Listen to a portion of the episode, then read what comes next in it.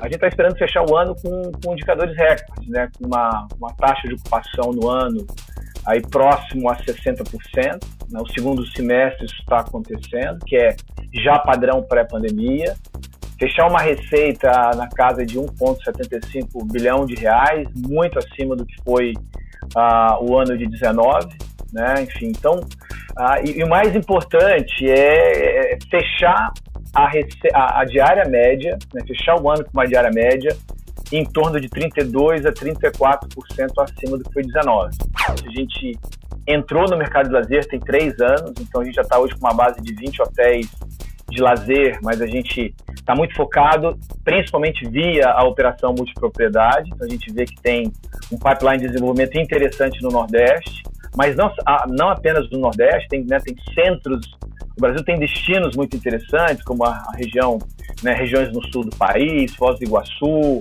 Existe um movimento também do que a gente chama de, de resort, resorts urbanos, que eles estão num raio de 50, 70, 80, 100 quilômetros de grandes centros para atrair o ócio de fim de semana. Então, isso é um foco para a gente, a gente está preparado para essa operação. O residencial com serviços, ele vai representar em cinco anos de 15% a 20% do nosso negócio. Tá? Ah, e o, o, o negócio de multipropriedade, é, eu diria que ele vai estar, tá, é, dependendo da nossa capacidade de fechar grandes, porque o multipropriedade ele, ele é interessante. Algumas unidades são muito grandes, né? Então, você pode fechar uma operação de um resort que vai ter entre 600 e mil quartos ao todo. Então, você, a gente faz uma projeção também nesse sentido de ficar entre 10% e 20%, mas pode ser que ao longo do caminho ocorra uma negociação de, uma, de um projeto como esse que a inflexione, né, desequilibre essa projeção. Começa agora o podcast do Conexão CEO, o programa de entrevistas que traz as principais lideranças empresariais do Brasil para falar sobre negócios e nova economia. Olá, bem-vindos a mais um Conexão CEO. Ele comanda uma das principais operadoras de hotéis do mercado brasileiro. Hoje eu converso com Eduardo Gestas, CEO da Atlântica Hospitality International. Eduardo, tu, Eduardo Gestas, o que, que você prefere? Tanto faz, as pessoas me chamam ou de Gestas ou de Edu. Ninguém me chama de Eduardo, eu acho que eu não sei minha mãe. Então tá bom, então eu vou de Gestas. Vamos, ter, vamos ver, eu vou de Gestas. Tá de qualquer bom. forma, é um prazer, é um prazer ter você aqui no programa, Gestas. Muito obrigado. Pra, prazer é meu, Macia. Não, bacana. Gestas, acho que a gente podia começar. Bom, não é segredo para ninguém que o setor de vocês talvez tenha sido dos, talvez não, foi dos mais afetados aí pela pandemia, né? E como vocês são dos principais grupos do setor, acho que você pode dar um bom termômetro de como tem sido essa retomada, né? E já, acho que recortando um pouco até para números da Atlântica mesmo. Como é que tem funcionado um pouco esse contexto aí? Não, assim, eu acho que, como, é, como é sabido, a gente enfrentou dois anos né, de intensa crise é, é, setorial em função da crise da, de saúde, da pandemia, e o ano de 2022 ele tem se provado como, de fato, um ano de retomada bastante acentuada. Ele está vindo, inclusive, numa batida mais acelerada do que a gente tinha projetado inicialmente. Né? Eu acho que assim, o fechamento do segundo do segundo trimestre, já está fechando também o, o, terceiro trimestre, mas o fechamento do segundo trimestre é uma indicação clara de que a retomada ela está acontecendo. A gente fechou é, o primeiro semestre de 2022, o crescimento dele em relação a 2019, então acho até bom fazer uma comparação com 2019, já que 2021 não é uma boa referência, né? 2021 é um ano ainda que sofreu muito com a pandemia, então a gente gosta sempre de comparar com 2019, que foi o último ano antes da pandemia. Então, 2022, primeiro semestre, com o primeiro semestre de 19, a receita nossa cresceu perto de 50%, a gente cresceu 48%, com aumento né, volumétrico de quartos na casa de 18%. É, e esse crescimento está sendo muito saudável. Né? A gente, ele, ele, é um crescimento que aconteceu através de crescimento de diária média. Né? A diária média no semestre ela está 24% maior do que foi a diária média no primeiro semestre de 19, né? que é o que a gente estava realmente esperando, porque a diária média ela traz ah, margens de contribuição e lucros operacionais brutos bem mais saudáveis para os hotéis.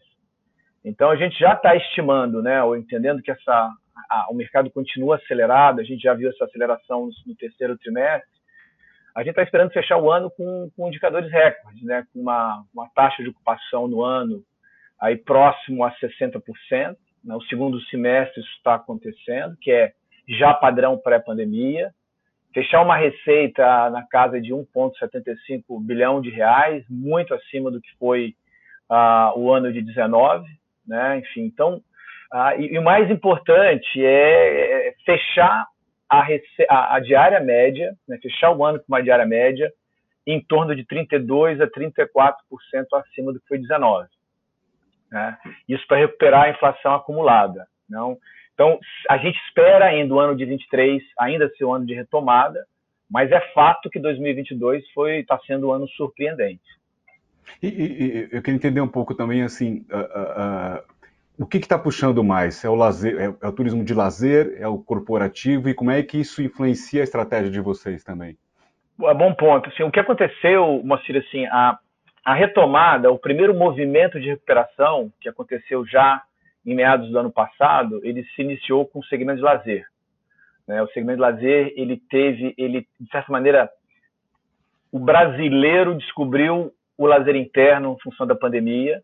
Então, já a partir do ano passado, a gente viu o segmento de lazer se intensificar, se recuperar. Ah, e o mercado de São Paulo, obviamente, pela sua representatividade, ele não, ele não reagiu muito ano passado. Então, o que aconteceu, acho que de diferente esse ano, continua a recuperação do lazer, mas o que aconteceu de diferente esse ano, que a gente percebeu, é que é, com a flexibilização né, das medidas de isolamento que foram já revistas no começo do ano em São Paulo, o, o, o movimento de grandes eventos, né, de empresas, eventos culturais, eventos esportivos, ele retomou em São Paulo. Então, fez uma grande diferença que o mercado paulista começou a se recuperar acentuadamente já no segundo trimestre. Né? Não só esse mercado né, de, de, de, de turismo de lazer induzido por eventos culturais ou eventos esportivos, mas o mercado corporativo também induzido por grandes eventos corporativos. Isso aconteceu e é na nossa, é, de acordo com o nosso planejamento, foi o que fez a diferença esse ano. Então, ainda tem espaço para São Paulo recuperar, e a gente espera que essa recuperação aconteça o ano que vem, mas a primeira onda foi o lazer, que começou ano passado, a segunda onda corporativo, principalmente São Paulo, que se acelera esse ano. E aí, Eduardo, para quem está nos vendo, bom, é, vocês têm feito muita coisa, né? Você consegue dar um pouquinho de um overview aí da rede de vocês hoje, por exemplo, são, acho que são mais de 170 hotéis, né? Teve o um acordo ali com a Transamérica no fim do ano que vocês acabaram as conversões. Dá um pouquinho um overview para quem está nos vendo para dar a dimensão do, do, tamanho da operação de vocês. Não, a, a gente tem, acho que é importante, né, Moceira, a gente tem um plano de um plano de longo prazo muito bem desenhado, um plano de cinco anos que a gente renova eventualmente anualmente. A gente tem uma projeção de atingir uma, cerca de 300 unidades ah, nos próximos cinco anos. E o que aconteceu é que a pandemia ela chegou em 2020 e, e ela foi uma, um freio, né? ela foi uma contenção de dois anos desse projeto. Né? A gente não mudou o plano de cinco anos, a gente não mudou o plano de longo prazo, só que nem em dois anos a gente teve que dar um foco muito grande em gestão de crise, né? Ah, e a gente conseguiu fazer isso muito bem, a gente conseguiu, acima de tudo, né, proteger a integridade física dos colaboradores e dos hóspedes, mas também garantir a manutenção da rede de hotéis, da saúde financeira dos hotéis, que sofreram muito. E o projeto não mudou.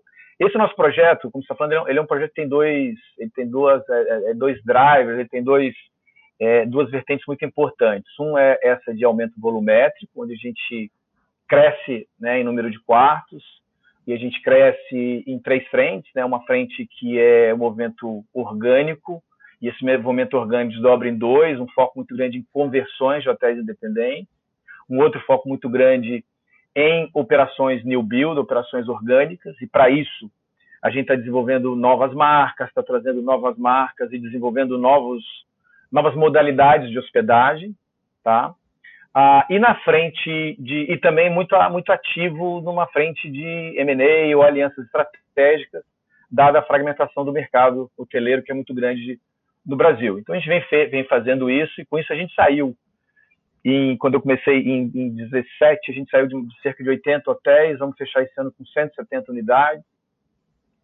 Ah, só tem uma outra engrenagem importante, que é aumentar a eficiência e eficácia da rede, né, da operação, maximizando o resultado dos hotéis, o GLP dos hotéis, E aí tem uma série de movimentos em ganho de eficiência operacional e sempre capitalizando o, o, a, a, a, escala da nossa rede, né?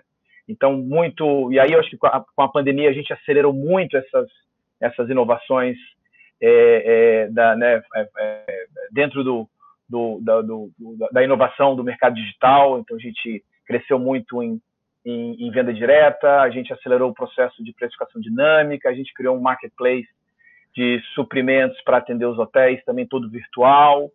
a gente lançou um novo programa de fidelidade e a gente está trabalhando muito fortemente para centralizar funções, autom automatizar processos para ganhar eficiência operacional e transferir essa eficiência de volta para os hotéis. E a gente não perdeu ao longo da, ao longo da pandemia apesar do foco na gestão de crise, a gente deu muito foco, a gente continuou muito drivado, muito atento ao desenvolvimento de negócios.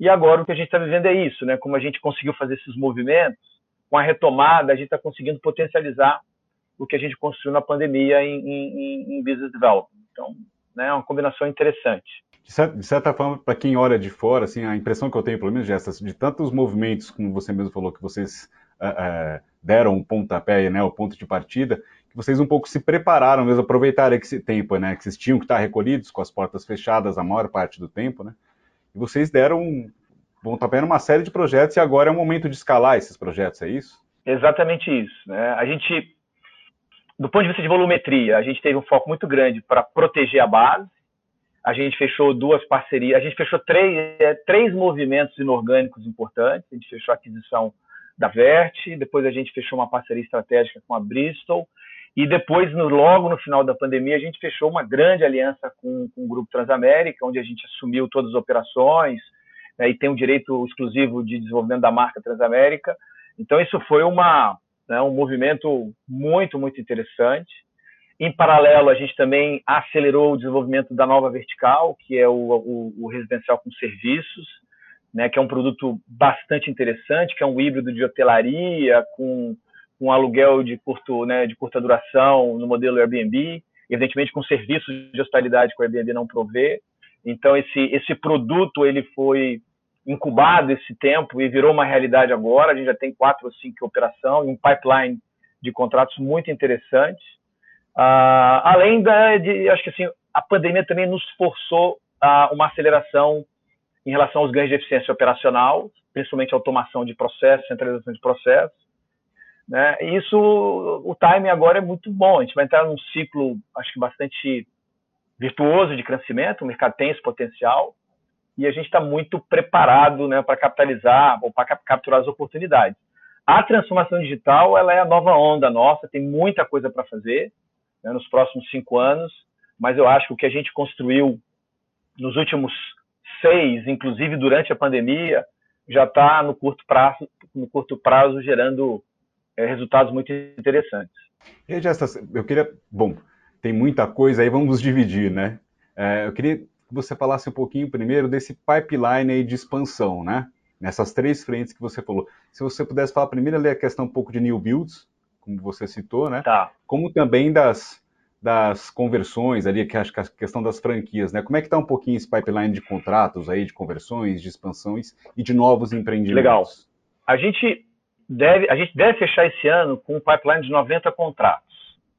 Né? E esse ano foi um ano muito importante. A gente deve fechar esse ano com 50 contratos assinados só em 2022.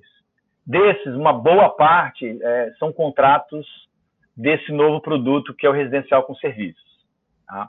Mas é importante dar, acho que um passo para trás, Moacir, assim, a nossa tese de investimento com relação ao Brasil, ela está muito calcada no potencial de crescimento que esse mercado tem. Né? Então, assim, acho que o primeiro ponto é o Brasil é um mercado subofertado em termos de, de unidades habitacionais, de, de, hotelaria. Se você pega os índices per capita, o Brasil tem o pior índice da, da América Latina, tá? Então, a gente, com base nisso, a gente entende, sim, que tem espaço para muito crescimento orgânico, para muitos lançamentos de novas unidades. Um grande problema no Brasil sempre foram os veículos de financiamento para isso. Então, a gente está muito atento a esse movimento, que é o que se chama de New Build, e para isso a gente atua em algumas frentes, que é, é, é, é sempre trazer novas marcas, uh, e desenvolver, desenvolver novos produtos. Então, além do, do residencial com serviço, a gente também entrou esse ano no, na modalidade de contrato de multipropriedade, que vai ser um veículo de crescimento muito forte, principalmente para o segmento lazer. Em paralelo a isso, quando você olha, né, além do Brasil ter ainda uma oferta baixa, a grande parte da oferta de quartos no Brasil ainda está é, nas mãos da hotelaria independente, né? quase dois terços, ou isso tá, tem uma queda é, que não é muito acentuada, mas ainda o que predomina no Brasil é a hotelaria independente, e a gente entende que a hotelaria independente tem um grande potencial de conversão total ou parcial para uma rede como a nossa, ou no modelo de administração, ou no modelo de franquia, onde a gente pode oferecer custos de distribuição melhores, acesso a fornecimento mais barato, padrões de marca, enfim, então a gente está muito focado em também atuar nessas conversões, principalmente mercados secundários e terciários com a modalidade franquia. E o terceiro ponto, quando você olha desses, desse um terço do mercado que está na mão de hotéis, vamos chamar hotéis embandeirados, né, a hotelaria de rede, é, você ainda tem uma quantidade de players muito grande no Brasil. Então a gente entende que tem potencial para consolidação e a gente tem atuado proativamente nesse sentido. Como eu falei, a gente fez três operações nos últimos três anos e continuamos atentos nesse sentido também para capturar essa oportunidade. Então, a gente atua é, nessas, nas três frentes, né, sem, sem prioridade nenhuma delas. As três são importantes para nós. Agora, Gessas, tem regiões, né, dentro dessa tese de expansão de vocês, né, tem regiões, segmentos que vocês estão priorizando para essa expansão? Tem. Vamos lá. O mercado de São Paulo ainda é um mercado com altíssimo potencial de expansão, de aumento de oferta. Então, para a gente é um mercado muito importante, né? é um mercado muito grande. Eu falo São Paulo, capital, interior. Uh, o mercado de lazer para a gente é muito importante. A gente entrou no mercado de lazer tem três anos, então a gente já está hoje com uma base de 20 hotéis de lazer, mas a gente está muito focado, principalmente via a operação multipropriedade. Então a gente vê que tem um pipeline de desenvolvimento interessante no Nordeste, mas não, não apenas no Nordeste, tem, né, tem centros, o Brasil tem destinos muito interessantes, como a, a região, né, regiões no sul do país, Foz do Iguaçu, existe um movimento também do que a gente chama de, de resort, resorts urbanos, que eles estão num raio de 50, 70, 80, 100 quilômetros de grandes centros, para atrair o hóspede de fim de semana. Então, isso é um foco para a gente, a gente está preparado para essa operação. Né? E esse mercado, o mercado secundário e terciário que a gente pretende, onde a gente está usando para expandir a modalidade de franquia, são operações menores, com um modelo de gestão muito mais leve, né, onde o proprietário ele gere a operação, a gente entrega padrão de marca, é, é, é, gestão de qualidade, distribuição, precificação. Então, eu diria que são, são três focos importantes para nós. E algumas regiões. Né? O Rio de Janeiro é uma região muito importante, mas é uma região muito difícil. O Rio de Janeiro já tem uma oferta consolidada de quartos. Né? Então, talvez o que aconteça no Rio é um movimento do residencial com serviços que, de certa forma, pode suprir essa necessidade. Uh, mas eu diria que o, o, nosso foco é esse, são esses três que eu acabei de, de, de te colocar. Em termos de, de, de, novos empreendimentos, novos projetos, já tem alguns que você possa citar e possa dar mais detalhes para a gente que estão, que estão no forno, no radar? Olha, nós, temos, nós estamos lançando um hotel hoje em, em, em Rio Verde, em, em Goiás, um, um, Transamérica Fit. Nós temos é, contratos de hotelaria no pipeline, nós temos 40 contratos. Tá? A gente, é, eu não tenho de cabeça, posso te passar, mas nós vamos entrar, nós estamos, é, brevemente nós vamos estar abrindo um, um, um resort da Double Tree by Hilton em Foz do Iguaçu. Ah, é, ah, então, assim, tem tem hotéis que serão abertos em São Paulo, né? Um ou dois hotéis da Radisson que, estão ser, que vão, vão ser abertos em São Paulo. A gente já tem para o ano que vem, a gente está entrando, o ano de 2023, a gente já está entrando com 23 aberturas programadas. Aberturas que são aberturas contratadas, né? Só 9 e 10. Só para 2023, que são entre 9 e 10 hotéis e 13 residenciais. Tá. E como é que vocês estão financiando é, é, essa questão? Vamos dar um, dar um passo atrás. E de M&A, o que, que você pode falar um pouco? Tem, tem conversas, tem ativos mapeados? Ou vocês estão um pouco agora na espera? Afinal, vocês está completando um, ano agora, né, desse acordo grande aí com, com a, com a Transamérica. Como é que está um pouquinho essa frente? É, eu acho que é um excelente, um excelente ponto, Marcelo. A gente acabou, a gente fez uma integração muito bem sucedida com as operações de Transamérica. Né? A gente incorporou 23 hotéis, 23, 24 hotéis em tempo recorde. A gente assinou o contrato no final do ano passado, a gente começou a integração em novembro, fim de novembro, dezembro. Concluímos essa integração em, em, em março, abril. Ela foi, é, assim, aconteceu, evidentemente tem sempre algumas, alguma, alguns tropeços, mas de modo geral ela foi, né, ela, ela, ela aconteceu muito bem. Então nós já fechamos, entramos no ano com 23, 24 hotéis. Vamos fechar o ano com quase 30 hotéis de Transamérica, que a gente, a gente é, abriu outras uh, unidades com a marca Transamérica. A gente também agora está muito focado em, em, em, em, extrair valor dessa marca. Para a gente é um ativo importante.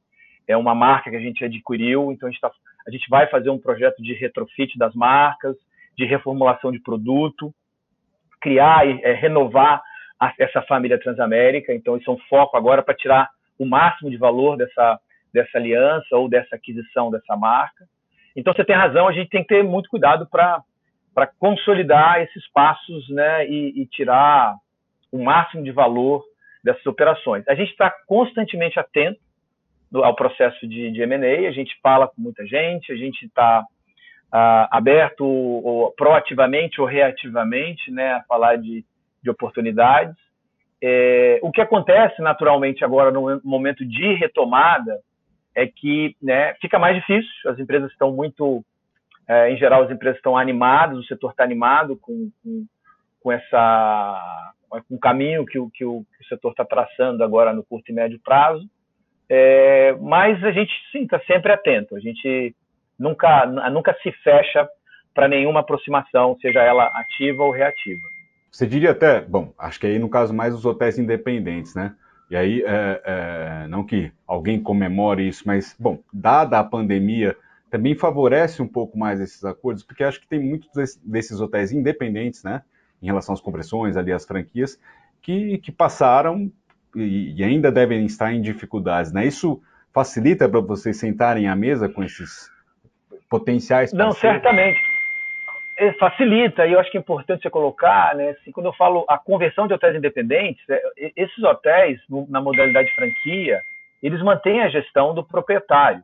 Né? Eu acho que o que a gente pode trazer, a gente agrega, além de trazer padrão de marca, padrão e gestão de qualidade, eu acho que tem duas coisas que a gente agrega enormemente uh, nessa parceria. Uma delas é distribuição. Né? o custo de distribuição, de comercialização no segmento hoteleiro é muito, muito alto. É um segmento muito intermediado. Ah, então, assim, é um custo hiper relevante. Pegar os grandes custos de hotelaria, além de mão de obra, é, custos de alimentos e bebidas e de energia, é o custo de distribuição. Né? Então, assim, quando a gente entra e um hotel independente ele se pluga na nossa plataforma, a gente imediatamente dá acesso para ele a uma rede de de distribuição que já está montada, uma plataforma que está pronta. Isso é importante porque, em geral, os hotéis independentes eles têm uma dependência muito grande com as OTAs, né? com, com, com, com as grandes comercializadoras uhum. online, que são muito eficientes, mas elas são muito caras. Né?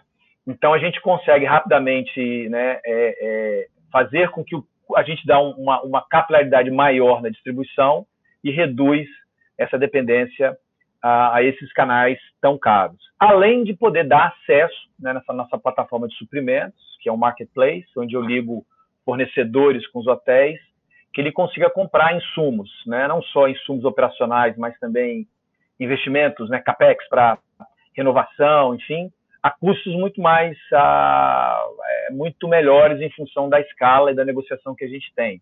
Então, eu diria que esse, é esses são os grandes benefícios que a gente pode trazer para esses hotéis é, independentes.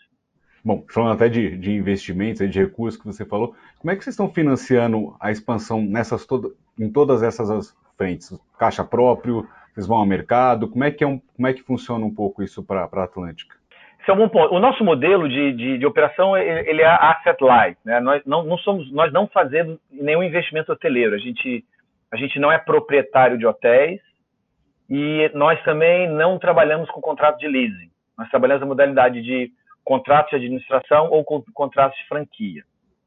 Então, o que acontece, você colocou bem, o, o, o financiamento hoteleiro no Brasil é, é, é, difícil, né? Você não tem um grande mercado institucional que investe em hotel. Então, alguns veículos foram criados, como o Condo Hotel, ah, alguns fundos imobiliários foram criados com, certo sucesso no passado, é, mas basicamente também tem um investimento patrimonialista, né, de, de, de, fundos de família que tem interesse em diversificar o patrimônio. Ah, e agora tem a multipropriedade, também a gente enxerga como um grande veículo de funding para a expansão de novos quartos. Então, assim, a gente não interfere nesses modelos. O, o, o financiamento dessa expansão ela vem através desses veículos e a gente se predispõe a trabalhar em alguns momentos diretamente com incorporadores, ainda no processo de incorporação e venda de unidade, ah, mas o investimento ele é proveniente do proprietário do hotel, seguindo essas fontes, como eu te falei. No nosso lado, independente disso, a gente tem que financiar a nossa operação. Apesar de asset light, a gente investe em tecnologia própria, a gente investe em marca, a gente investe em, em, em novos processos. A gente teve um momento, evidentemente, muito difícil ah, durante a pandemia, ah, e nós temos né, dois ah, dos nossos acionistas são fundos de private equity da, lá dos Estados Unidos, americanos, então eles eles eles né, eles eles confirmaram a confiança no país, então eles a gente fez um chamado de capital, evidentemente, para enfrentar a crise, foi muito muito bem-vindo, e agora a gente está num momento muito interessante de reconstrução, né, de, de, de posicionamento de caixa. Então a gente espera fechar o ano com uma posição de caixa muito boa, com um balanço muito melhor, e a contrapartida disso também é que a gente tem mais linhas de financiamento disponíveis para eventuais oportunidades que venham a aparecer. Eu, eu, queria me deter um pouco agora nessas duas frentes recentes né, que vocês entraram, e acho que a mais recente delas é a questão de multipropriedades, que é um conceito que é bastante difundido no mercado americano, por exemplo, e no Brasil ainda engatinha de certa forma, né, Gessas, pelo, até onde eu conheço. Pelo, mas acho que seria legal primeiro você explicar que acho que muita gente, até por essa não ser um conceito tão arregado aqui no Brasil, explicar um pouquinho o que é isso como é que vocês estão atuando, quais são os planos aí nessa questão de multipropriedades. Legal. Assim, o importante, assim, é, você colocou bem, Moacir, a multipropriedade, de certa maneira, não é novidade, porque ela é parecida operacionalmente com o modelo de timesharing, né? A diferença da multipropriedade é que você compra uma, uma, uma fração de um imóvel, né? Então, os incorporadores, eles lançam empreendimento, basicamente, na maioria das vezes, empreendimentos de lazer, destinos de lazer, e eles vendem várias frações do mesmo apartamento. E aí, esse, essa, opera, essa, essa operação, ela entra, e depois ela, ela é plugada num sistema de intercâmbio, onde você pode utilizar né, o seu direito, a sua fração em outras unidades dessa, desse intercâmbio, como é o, o, o negócio de timesharing. Ah, mas basicamente a multipropriedade é uma operação de segunda residência. Você está lidando com proprietários que são usuários daquele, daquele estabelecimento, daquele, né, daquela cota que ele vai usar, daquela fração que ele vai usar, programada ao longo do ano. Então, a operação hoteleira ela se dá com esses, esses dois vieses. Né? Você primeiro você está administrando a propriedade de um usuário que vai usar. E você tem uma ociosidade que acontece e essa ociosidade ela pode entrar no modelo de comercialização hoteleira. Mas no final do dia, a operação de hospitalidade, né, garantir qualidade de segurança, qualidade de alimentos e bebidas, limpeza, atendimento, que é puramente operação de hospitalidade, essa não muda. Né? E é essa que a gente empresta para essa operação. E como você tem, né, você, você consegue pegar um, um, um apartamento ou um estúdio e fracionar de 10 a 52 frações, você tem um potencial de venda muito grande, né? Você consegue, diluindo o valor, você consegue ser muito mais, mais eficiente no, na, no processo de captação. E as incorporadoras estão fazendo um excelente trabalho, as empresas focadas ah, nesse processo estão fazendo um grande trabalho, e isso vem num momento muito interessante, que é essa aceleração, o crescimento do segmento de lazer no Brasil, que vai ser financiado em grande parte por essa modalidade de multipropriedade, nós acreditamos. Não, a gente fechou já, a gente se preparou para operar, porque tem nuances, né? Você tem que. A operação não é exatamente a mesma de um hotel condominial ou um hotel patrimonial, né? A gestão da, da disponibilidade de quartos, reservas, então a gente se prepara para. O modelo contratual não é o mesmo, Uh, a gente já fez, já assinou quatro contratos e espera fechar o ano com minimamente seis contratos assinados né, para essa modalidade. Então, a gente está muito otimista com, com a perspectiva Sim. que se apresenta no futuro. Você pode citar um pouco dos, não sei, dos parceiros que vocês têm nessa frente e, e, e detalhar um pouquinho mais essa tese aí também dentro de multi, multipropriedades? É, o que a gente está fazendo, a gente está prospectando. Você tem é, empresas focadas nesse, na modalidade, só que assim, o, a, toda a operação da multipropriedade ela é muito fragmentada. Você tem a pessoa que faz a avaliação, você tem a pessoa que monta a operação, que monta o salão de vendas, depois tem que entrar para operar. Então a gente está vendo um, um mercado em formação e a gente está se posicionando tá, dentro dessa cadeia como o parceiro que pega emprestado né, um capital intelectual, uma, uma competência muito grande, com histórico comprovado em gestão hoteleira, para poder trazer isso para uma para preencher esse elo de operação. Não são muitas empresas que estão trabalhando com operação de multipropriedade. E nós somos uma delas, pegando emprestado a nossa plataforma de, de hotelaria. Então, eu, assim, eu acho que basicamente é isso que a gente está fazendo. E como a gente já tem também muitos contatos com incorporadores uh, e outros né, é, é, membros desse, vamos chamar, dessa cadeia, a gente está, né, a gente já está no jogo, a gente já está jogando. Você diria que essa é uma das, uma das principais apostas de vocês aí para os próximos anos? Eu diria que é, é, é, essa e o residencial com serviços são duas grandes apostas para os próximos cinco anos, sim. E essa gente... aposta da multipropriedade é que vai nos firmar como um grande operador também de hotelaria de lazer. Tá, ela vai, o racional da, da, desse, do olhar de vocês aí para multipropriedade, então é isso. O racional principal Sim. é isso, então. Sim. Sim. Fincar definitivamente os pés aí no lazer, né? É isso aí. Então, bacana. E agora, você até deu o gancho, que seria a minha próxima pergunta. Eu queria que você falasse um pouquinho dessa parte de residenciais com serviço, que vocês começaram um pouquinho antes, né? Acho que foi, foi, ano, foi ano passado isso, né? É, a gente, na verdade, a gente estuda esse mercado já tem cinco anos, cinco, seis anos. Logo que eu cheguei, a gente fez um mapeamento, né? A gente chamava de estratégia do alcance do braço, né? Do, do arm's length. O que, que a gente pode fazer uma plataforma de hotelaria além de hotelaria. Né? Então tem várias coisas, tem o student housing, que é acomodação de estudante, até né, a, a, a, o serviço de hospitalidade para a população de terceira idade. A gente olhou tudo isso e, o, e, e, evidentemente, o residencial com serviço teve um grande encaixe, né, porque a gente consegue transferir muita, muito do que nós fazemos para essa operação. E o que aconteceu é que houve uma, uma, uma, uma um, uma mudança no, na, na, regra de zoneamento em São Paulo, foi criado o NR, que meio que foi um gatilho para esse movimento começar do ponto de vista das incorporadoras. Tá? E a gente se preparou para isso, e é interessante porque né, a gente opera em modelo de plataforma, a gente chama. Né? Nós somos uma empresa que basicamente ela, ela monta um ecossistema com operações próprias, operações que ela simplesmente intermedia, onde ela conecta diferentes é, clientes e que em alguns momentos eles estão transacionando entre eles mesmos. Então, o legal ou interessante dessa modalidade do residencial é que ele, ela, é um, é, ela é um modelo de plataforma ainda mais intermediado do que a, a operação hoteleira. Né? Ele é muito intermediado. Tanto é que a gente está competindo muito mais com as PropTechs do que com empresas tradicionais de tecnologia, de, de hotelaria. Né?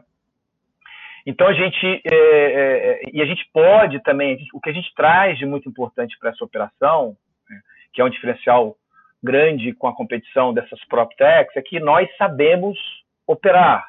Nós temos os canais de distribuição já conectados na nossa plataforma.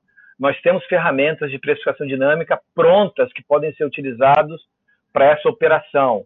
A gente tem relação com incorporadores, né? Então a gente está.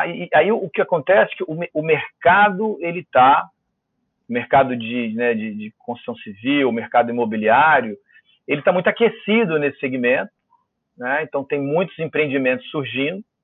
Uh, e a gente está preparado para isso, onde você. Ele, é um movimento diferente, porque a gente. É diferente de um hotel, quando você fecha um hotel, por exemplo, um hotel condominial, você negocia com a incorporadora, o contrato é fechado, e você já, já, já traz para a operação uma, uma, uma, uma empresa pronta, onde os donos dos quartos são polistas dessa operação. Aqui é diferente, o incorporador, a gente faz a parceria com o incorporador, ele faz o lançamento e aí nós negociamos diretamente, individualmente, com cada proprietário de cada estúdio. Tá? Então a gente tem aí um, quando eu falo um pipeline, a gente tem um pipeline hoje de 8 mil, 9 mil estúdios contratados, já contratados. A gente tem dois esforços agora, né? O primeiro é de é, captar esses estúdios para que eles entrem na nossa plataforma e depois fazer uma operação eficiente que maximize o retorno do investimento do, né, do, do proprietário. E é, uma, é um negócio muito tecnológico, né? A jornada do, do hóspede, ele é uma jornada muito digitalizada, diferente de hotel. Né? Você tem uma operação muito leve, tudo é autosserviço, tudo através de um app, ah, né? desde a, da, onde ele, ele, ele faz a compra, ele, ele, ele faz o check-in, ele tem a chave digitalizada. Basicamente, ele pode ter uma jornada onde ele não tem nenhum facing com nenhuma, com nenhuma pessoa nessa operação. Ah, e é, para a gente é, também é muito bom porque a gente está usando esse projeto para criar inovações em transformação digital que depois vão ser tombadas, vão ser transferidas para a operação tradicional de hotel.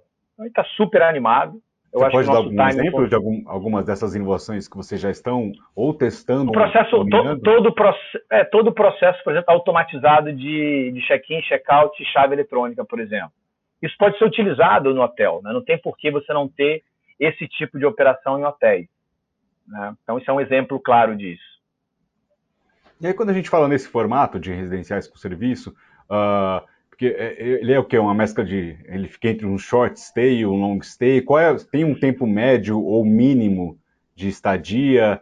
Uh, como é que funciona um pouquinho? E vocês estão mais restritos é, a São Paulo inicialmente nessa oferta?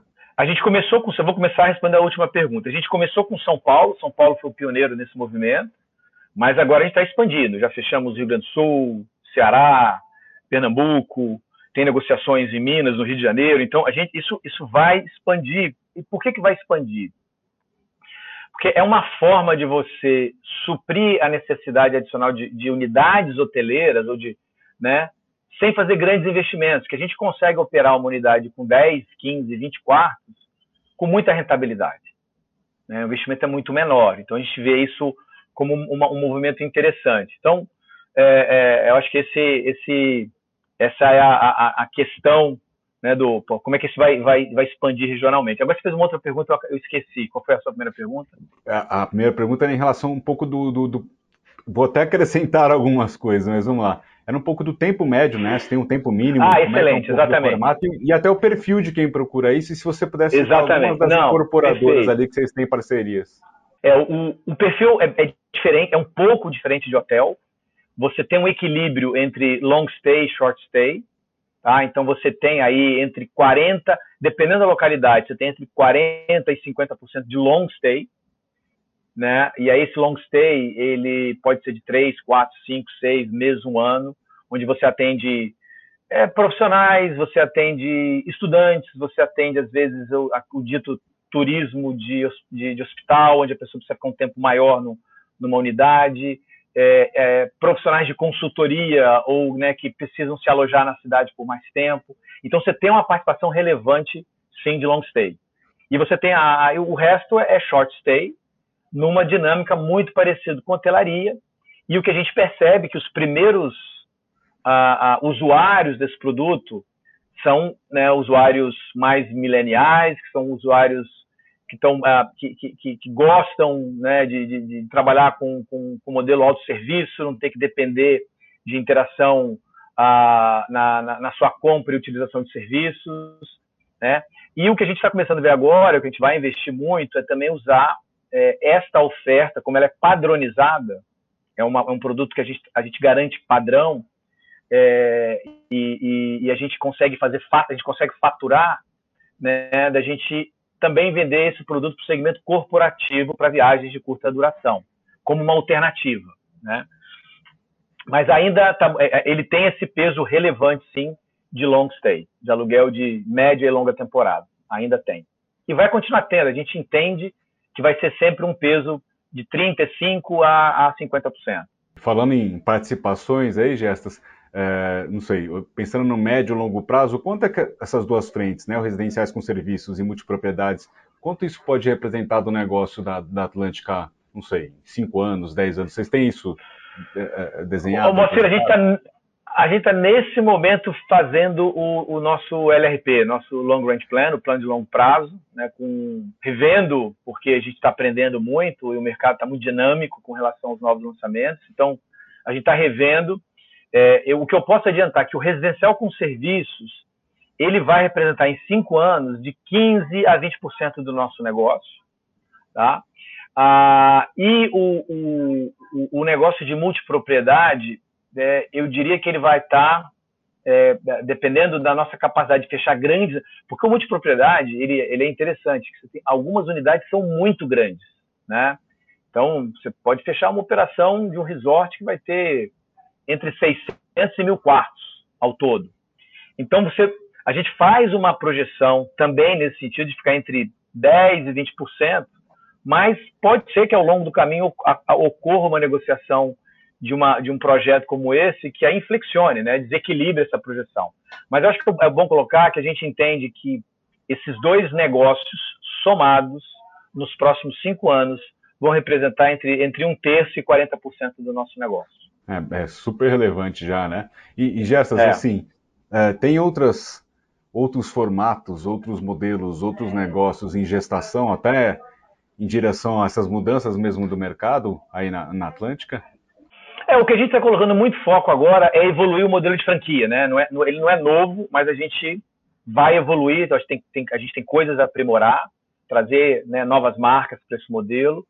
Ah, mas eu somaria é, a nova franquia, o residencial com serviços e o multipropriedade como nosso nosso foco, né? Além disso, que a gente está investindo muito, como eu falei, não são em novas formas ou novas modalidades de hospedagem, mas em, em, em, em RM, né, Revenue Management, prestação dinâmica, que é, um, é muito importante, o, o, programa de loyalty, o nosso canal direto de venda direta, né, do nosso site de vendas, enfim. Mas, assim, novidades, modalidades de hospedagem ou modalidades contratuais, a gente tem que amadurecer essas três que eu acabei de te falar. Eu queria falar, começar também, também por essa outra frente, falar um pouquinho do programa de fidelidade que vocês relançaram, né? Uh, Nós relançamos o programa de fidelidade, é, ele está renomeado, ele está reempacotado, chama Let's Atlântica. Né? Ele é um programa próprio, mas ele está, evidentemente, é, é, inserido em todo o ecossistema, então você consegue, você, consegue intercambiar os pontos. A gente é, tá, todos os hotéis já estão aderentes, eles já estavam. Né? O nosso foco agora é aumentar o número de membros. A gente tem, deve fechar o ano já com entre 500 e 540 mil membros, o que é muito interessante. Ah, e aí, o ano que vem, dependendo do nosso fôlego de investimento, a gente pode ficar entre 700 mil e 1 milhão de membros. Né? E, evidentemente, ah, uma vez que você tem essa base de membros e uma, uma um, um, um, a gente tem uma base de hóspedes muito grande né, no, nosso, no nosso banco de dados, são mais de 7 a 8 milhões de, de hóspedes cadastrados.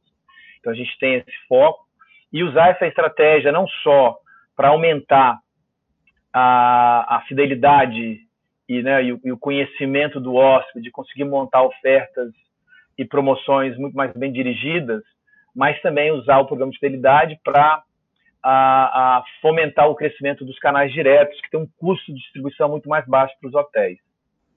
Eu queria também falar, acho que ainda dá tempo, né? Como, como eu comentei, vocês precisam parar de fazer tanta coisa aí, Gessas. Mas eu queria que você falasse um pouquinho da questão ali da, da ponto de vista de tecnologia, também do marketplace. É, me conta um pouquinho o que é esse projeto, quando vocês lançaram efetivamente. Fala um pouquinho da, da dessa iniciativa.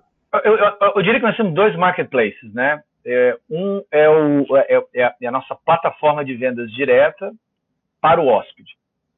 Ela já existia, a gente é, é, fez um grande passo de evolução durante a pandemia onde a gente está trabalhando com um parceiro terceirizado que é focado em tecnologia. O nosso papel é garantir é, né, oferta e, e, e, e promoção e, estimular o engajamento dos hotéis com relação ao canal. Então, é um, é uma, é uma plataforma que compete com qualquer OTA, com Booking, com Submarino, enfim. Hoje, inclusive, na nossa base, ela já representa, ela é, já, se ela fosse um OTA, ela já seria a, o segundo OTA. Ela só, hoje ela só tem menos representatividade que a Booking no nosso, no nosso, no nosso canal de distribuição.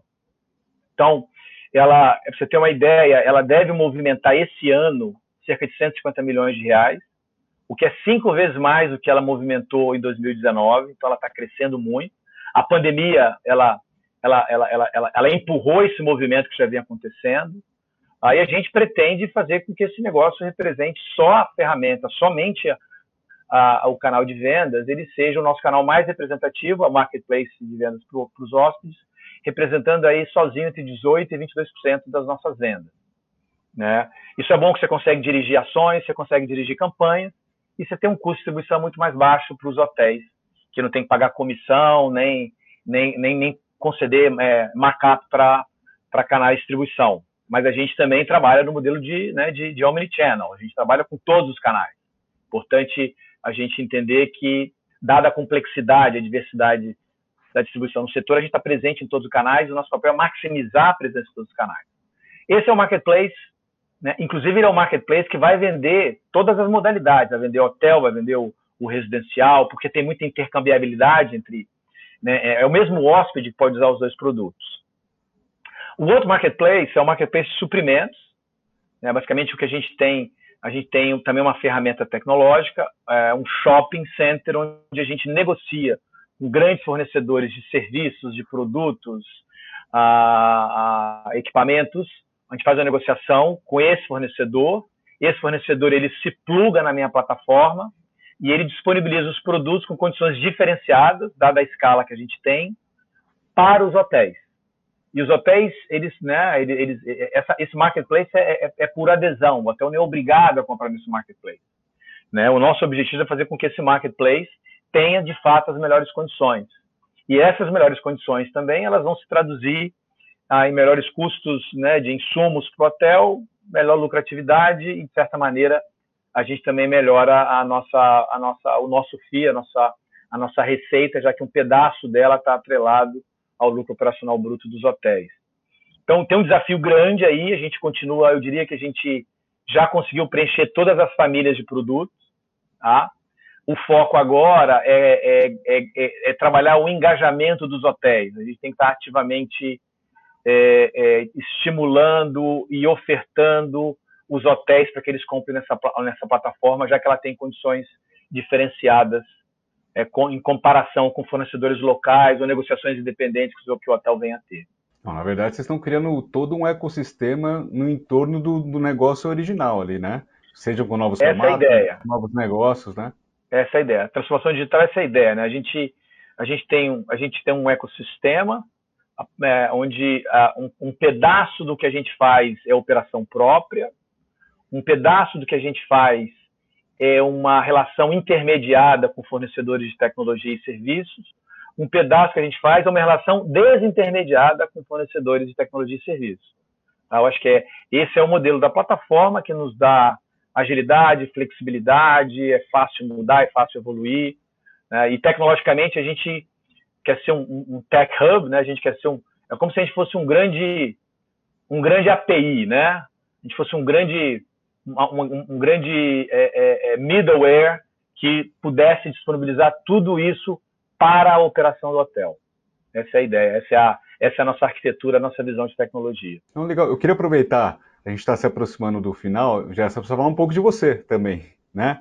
É, do homem por trás aí da Atlântica, né? E, e achei curioso porque assim, você tem uma longa, uma longa história aí profissional até antes da, de, de entrar nesse setor, né?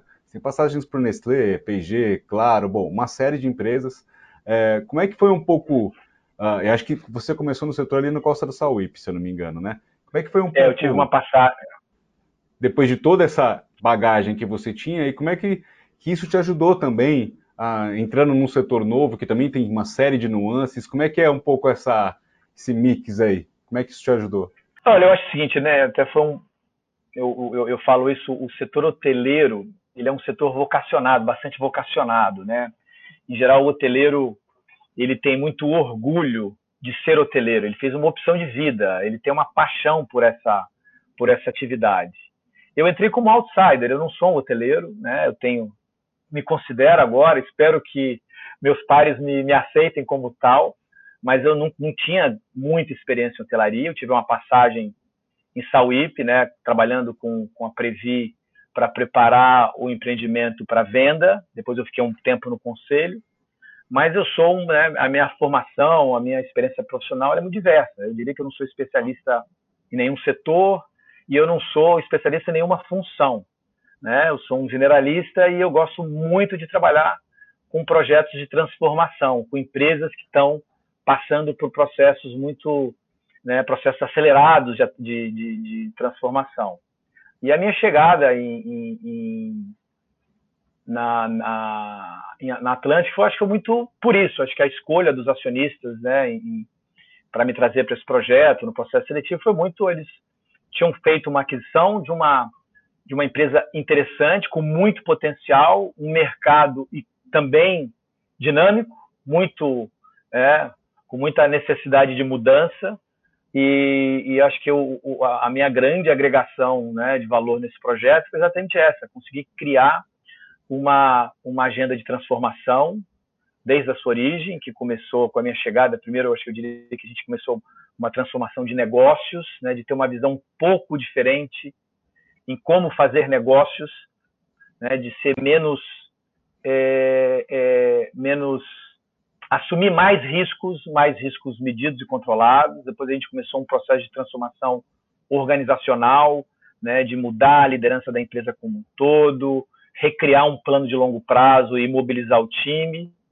Depois a gente entrou agora num processo importante de transformação cultural para garantir que essa empresa tem longevidade, ela tem valor de longo prazo, independente de quem seja a liderança da empresa. E agora, já começando, a gente entra nessa fase acelerada de transformação digital. Né? Mas eu entendo que acho que minha grande, talvez a minha, minha, minha contribuição seja essa, né? conhecimento de hotelaria tem sobrando na empresa. Né? Nós temos excelentes profissionais de hotelaria e eu acho que a, a minha ideia foi somar, né, trazer essa visão de transformação dada a minha experiência em diversos setores, em empresas que passaram por um processo também né, de transformação, a minha, minha, minha, minha, minha experiência na Claro, né, logo né, a privatização do sistema Telebrás, depois a fusão de várias operadoras banda B, a criação de uma empresa nacional como a Claro, meu, próprio, meu trabalho na Costa do Sauípe, depois o trabalho que eu tive na Lowry também, de, né, que foi uma empresa que passou por uma ebulição, por um processo de crescimento inorgânico muito rápido, e depois consolidar isso numa empresa é, é, nacional, eu tive né, essa, essa participação direta e indireta na, na, na, organização. Enfim, então, eu acho que é isso, Moacir. Eu acho que essa é a minha grande contribuição para esse projeto. E aí, Gestas, me corrija se eu estiver errado. Você também tem um lado investidor aí, pessoa física. Né? Eu vi que você é da, da BR é, Angels. É engraçado, assim, né? Eu, eu, eu tenho 55, espero é, poder atuar como executivo minimamente por mais 10 anos. Minimamente por mais 10 anos, né? Mas eu sempre penso, né? E eu não, não tenho a menor vontade de parar. Né? O, que, que, o, que, o que eu quero fazer lá na frente, né?